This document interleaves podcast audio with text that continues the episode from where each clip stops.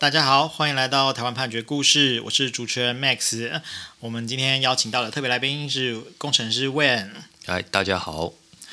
我们今天要分享的故事可能涉及到一些比较大人的话题，所以如果有未成年的听众朋友，就请自行回避这样。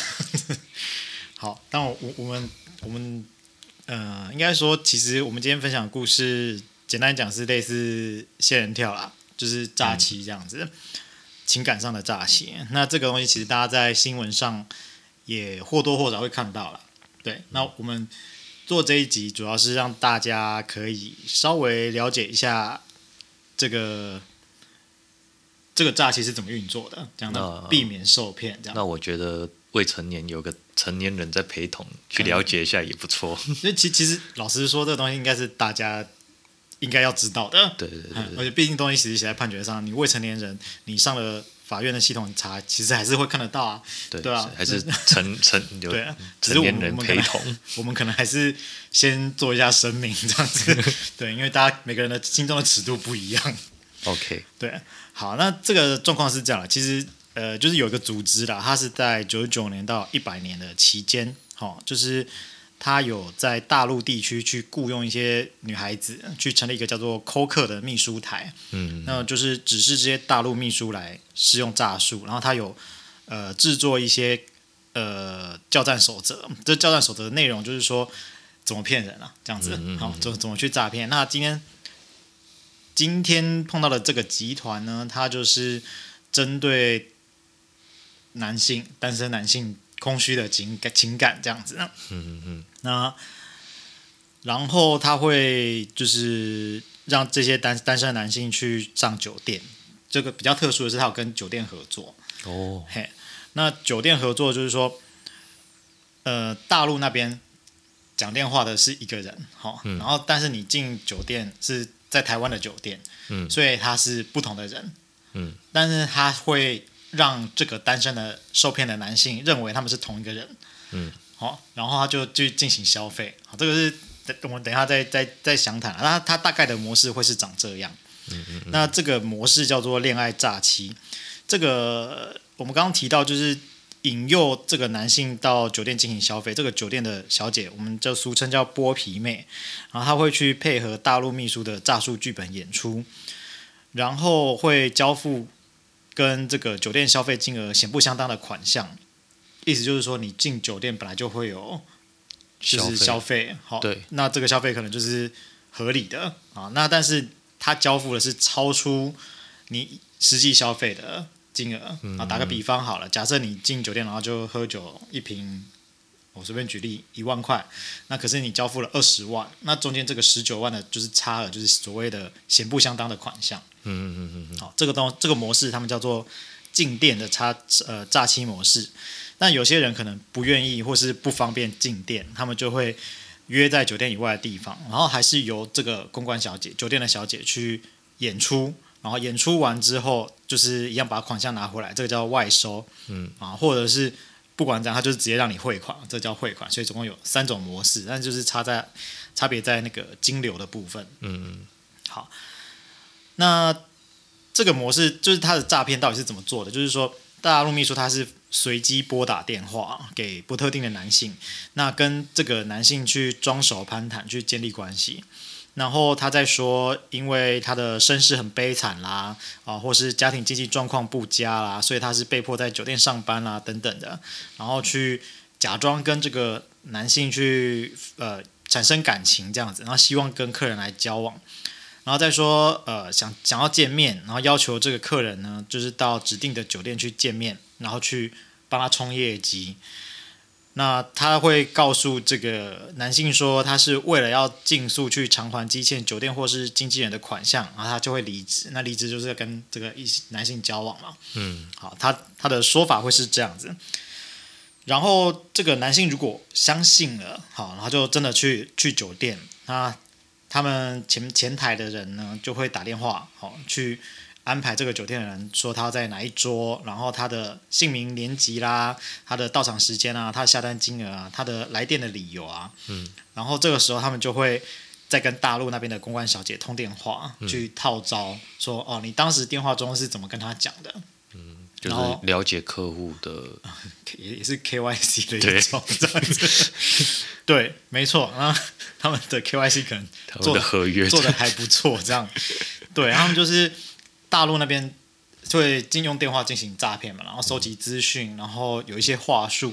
那这些话术他们会再 pass 给台湾的公安小姐，然后让台湾公安小姐用同一招去等于讲，呃，用连续剧来讲，就是你第一集跟第二集的女主角是不同人，但是她联系这样，嗯嗯嗯 这样可以理解。然后他们就是会去跟客户安排感情啊，然后就会陆陆续续说。呃，我我是或者是我的家人生病，所以去医药费啊，或者是车祸啊，或者是啊、呃、业绩不足无法安排休假这些的虚构的款项，去要求客人来出钱这样子。嗯嗯嗯。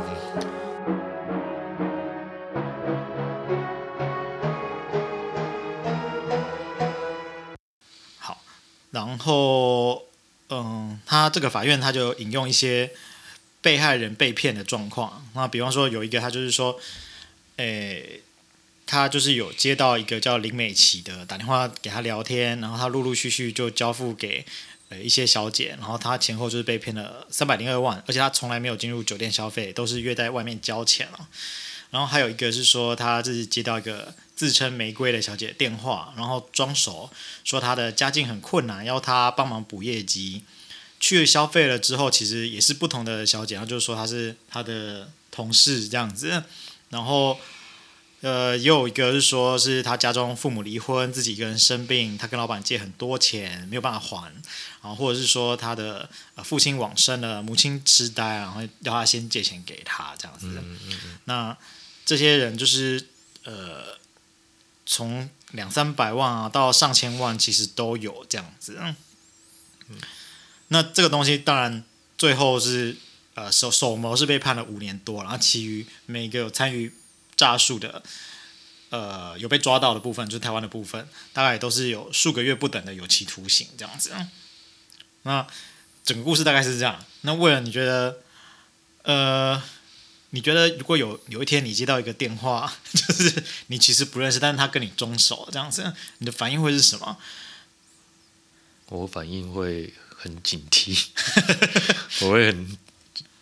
就觉得怪怪的，会非常会很困，会很困惑啊。对，那那你觉得？你觉得这些就是呃没有见过面，然后就汇钱汇了几百万，其实几百万也不是小钱啊。我们可能也是工作了几年，然后才会有这样子的钱。对，然后就交付给一个其实应该是不熟的人，这样他他的心里会是怎样的状态？嗯，孤单到一个极致吧，这样子。啊，对，所以我我会觉得说，大家就是这就是看看大家呃情感上的缺口啦，对啊，就是如果你情感上没有缺口，然后你你的呃跟自己男女朋友或是朋友都相处的很好，那你应该也不太至于会被趁虚而入，这样心灵没有到。不会不空虚的，应该都比较不会那么容易被、嗯、被欺骗或什么，嗯、或者是说被欺骗这个人已经比较属于非常单纯、过度单纯的个性，啊、也是有可能是比较单纯的个性。对对对，对啊。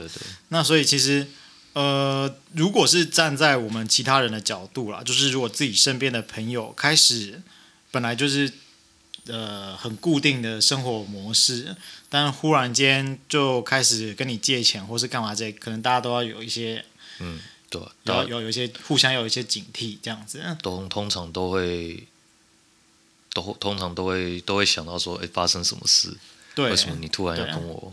但是其实有时候像这种状况，我们可以想象这些被害人在当时可能会觉得说，他不想要让其他人介入他的感情生活。哦，对，这个就比较麻烦。对啊，所以那个分寸的拿捏，可能 可能阻阻止人的人比较有比较头痛。对啊，就是就是你你可能会啊就是我们也许外人就一看就觉得说这一定是诈骗，对，但是当事人可能会觉得没有，这是真爱，这样。对对对，比较麻烦是不希望他受伤的人会比较辛苦。啊啊、那那你到最后如果真的钱骗了，钱被骗走了，那他也算是人财两失，这样。那你要怎么去帮助他去重建，然后走出来？我觉得这可能也是很重要的事情。对，因为如果你这个时候再去指责说，我当初就跟你说过啦。哦，对不对？这个那可能是这是雪上加霜的，应该是蛮蛮大的伤害，这样子。对对对对对，对啊，好啊，所以今天主要就是跟大家分享，嗯、呃，其实其实我觉得关于诈骗的东西，我们的社会宣传的算是蛮充分的，嗯、就是你呃不不熟的电话或干嘛之类的，或是什么在 ATM 指示啊，或者是呃你不要随便提供你的账户给别人干嘛之类的，其实这些宣导都很充分。就是你在提款机啦，或者是银行啦、邮局啦，其实都看得到相关的标语。对，可是但是诈骗的事情还是非常的多。因为真实怎么发生的，事实上很难一一列举。对对对，那有时候真的是一时不慎，然后就而且就手法非常的多元。对对对对对，你看像这种这个案子，让我第一个想法是。我现在还有业务可以移到大陆去，没有这个这个是九九到一百年间发生的事情，所以 业务可以移的，这个还可以从到大从从从对岸做分工，这样感觉应该按照道理来讲，应该是自己在国内就可以整套做，然后你把风险拉到分到国对拉到大陆去，然后还是跟台湾的酒店合作。这其实我会觉得好强哦，这个故事里面比较。我我比较难想象的是，就是跟你讲电话的，跟你去酒店看到的原因就是不同人。你听到口音不一样的话，你怎么去？你怎么不会觉得怪怪的吗？就是就是还是就对了，那只能说，嗯，可能人在局中就是有一些跳不出来的状况这样。而且我也觉得这些酒店也是蛮大胆的，他们竟然敢参与这种诈骗行动。对，因为这个其实很明显是诈欺，所以对啊，他们还敢还愿意这样跟他签合约。这是分赃的，他们可能没有没有没有，我觉得正式的法律文件，我相信应该是没有了。